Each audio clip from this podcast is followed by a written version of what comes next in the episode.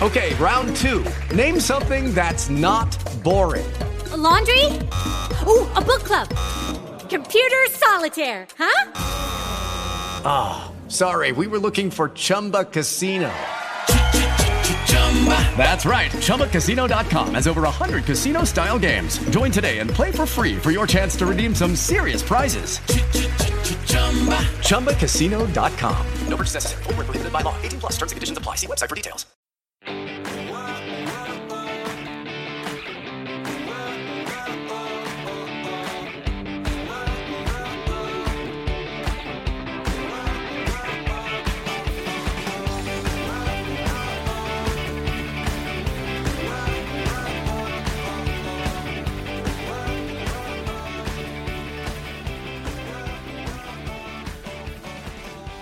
Buenos días a todos y bienvenidos un día más, una mañana más a Comiendo con María.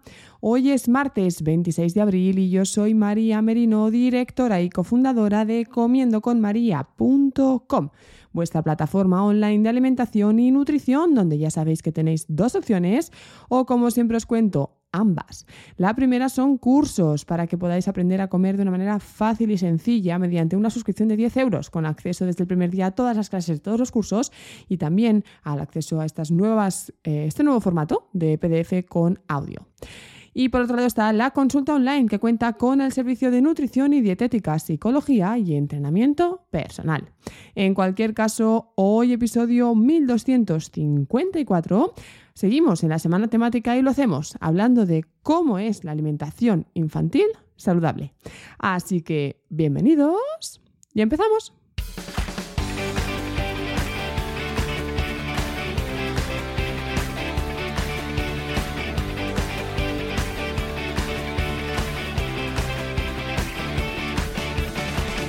Pues ciertamente la alimentación infantil no dista mucho de la alimentación del adulto.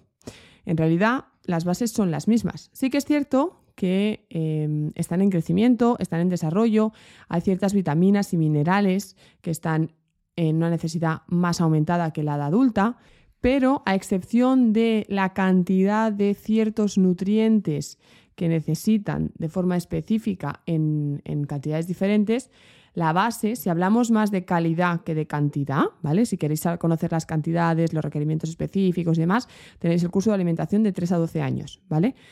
Si hablamos de una forma más global, más práctica, eh, os puedo decir que un niño tiene que comer como el adulto. De hecho, ya lo sabéis, la alimentación infantil está a cargo de la alimentación del padre o la madre o el tutor. El niño no hace la compra, el niño no cocina, el niño no se sirve, simplemente come lo que le damos.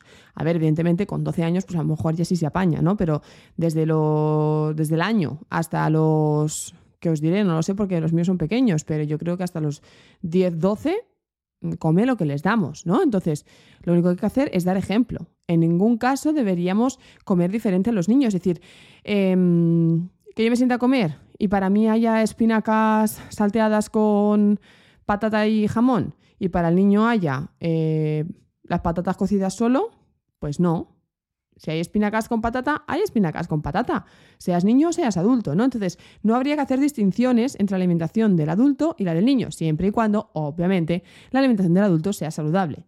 Es muy importante dar ejemplo. Básico, porque al final muchas veces, ¿no? Eh, a mí me han venido a consulta padres que me han dicho, es que yo le pongo las acelgas y no, chico, que no las quiere. Entonces, no, viene mi pregunta de, ¿y tú qué estás cenando? Ah, no, yo, yo me hago otra cosa. O sea, tú no comes acelgas y pretendes que tu hijo te, ¿no? coma las acelgas. Pues obvio no las va a comer. O sea, si no das ejemplo, no va a comer acelgas. Igual que si tenemos galletas en la despensa, te va a decir que te comas tú la fruta. ¿No? Porque sabe que hay galletas y quiere galletas. Entonces, eh, vayamos un poco por la base, ¿no? Empecemos la casa por la base no por el tejado y cambiemos ciertas cosas que son básicas, como, pues, mm, no tener alimentos insanos en casa. De esa manera no los puede pedir y se tiene que conformar con la fruta en este caso o con la opción que le pongamos, que puede ser cualquier otra, ¿eh?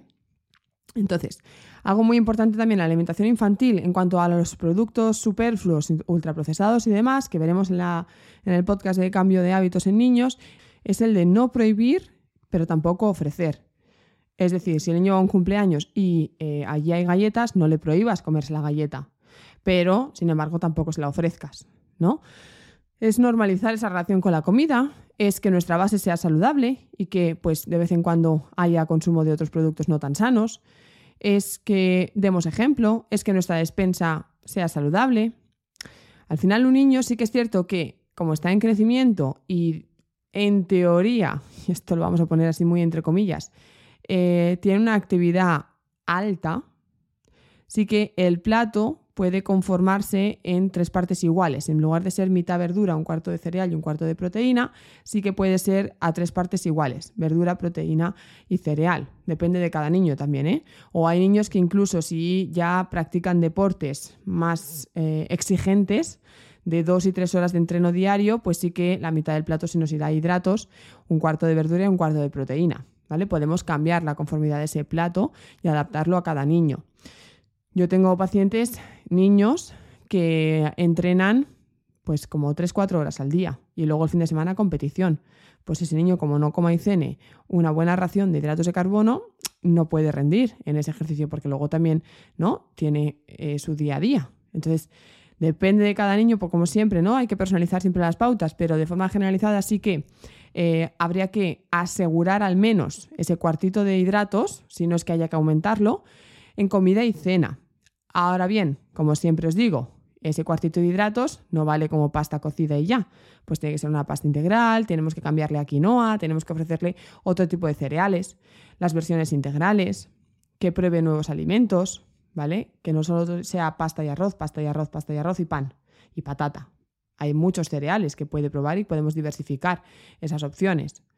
Entonces, em, ya digo, la alimentación de los niños de forma saludable no tiene más que cumplir el plato, adaptarlo en según qué casos y eh, optar por alimentos de calidad, materias primas, una, una, dieta basada en, bueno, pues igual que el adulto, dar ejemplo, no hacer distinciones, aunque es cierto que todos los restaurantes, voy a decir todos, porque es que yo creo que son todos, mm, no he conocido todavía ningún restaurante que no sea así, no hay que hacer distinciones, sin embargo todos los restaurantes, cuando ¿no? Eh, hay opción de menú infantil, el menú infantil, ¿qué es? Macarrones boloñesa y croquetas o pollo rebozado.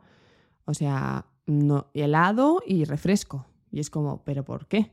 ¿Pero por qué le pones al niño esa basura de comida? ¿Por qué no le pones también ¿no? una opción de verdura? ¿Le pones una opción de carne a la plancha, de carne al horno, de pescado a la brasa o de...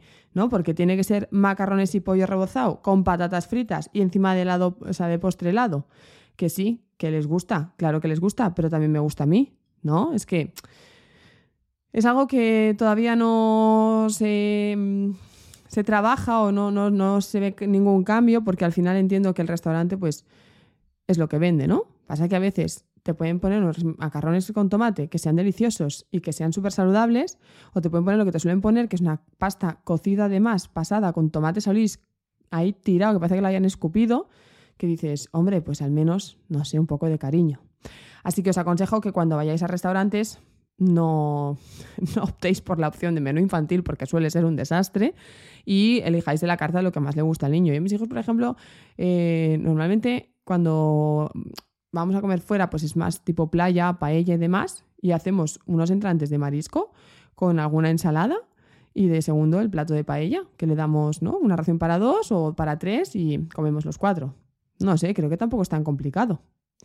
Al final es adaptar. Si tú al niño no le dices que hay menú infantil y que puede elegir macarrones y pollo rebozado, y le dices que hay ensalada, eh, salteado, mm, verduras a la brasa o mejillones al vapor, pues te elegirá entre lo que tú le digas, porque volvemos a lo mismo, que el niño no elige, que el niño no decide, que eres tú quien dice lo que come, cómo come y cuándo come y no.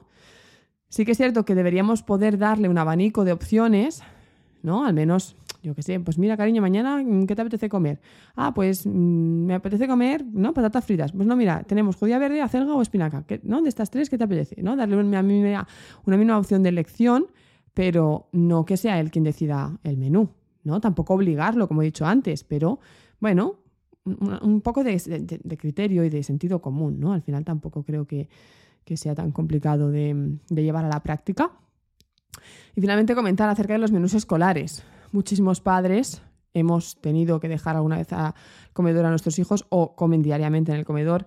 Y sí que es cierto que aquí sí que noto un trabajo, ¿vale? En, el tipo de menú, cada vez veo una corrección más acentuada de los menús escolares. No obstante, creo que todavía queda bastante trabajo por hacer y que no acaban de estar del todo equilibrados en todos los colegios, que todavía hay bastante predominio de fritos, de rebozados, de carnes de baja calidad, falta de pescado, de legumbre.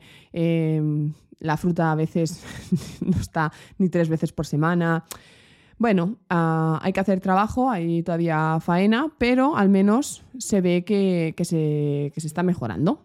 Os dejaré en la descripción de este podcast un documento como el que os dejé ayer de la guía de alimentación infantil, pues uno también es de la GenCat, que también me parece maravilloso, sobre los comedores escolares. Y que veáis que también el comedor escolar no solo es comer, ¿no? Eh, sino es también hábitos a la hora de sentarnos a la mesa, medidas de higiene, ¿no? Conducta, etcétera. Pero bueno, está muy bien si queréis ampliar la temática y si queréis todavía ampliarla más, pues ya sabéis, ¿eh? tenéis todos los cursos de alimentación infantil, 03, 3, 12 años y Baby Led Winning, así como el de embarazada y todo lo que tiene que ver con alimentación infantil. Ah, por mi parte, entonces, nada más. Nos escuchamos mañana de nuevo, como siempre, eh, cada día a las 8 y lo haremos hablando del Picky Eater. A ver qué es esto y qué os cuento. Entonces, muchísimas gracias por estar ahí, seguirme, dar like, me gusta, porque cada mañana estáis conmigo y eso hace que yo pueda estar cada mañana con vosotros detrás del micro, así que simplemente gracias.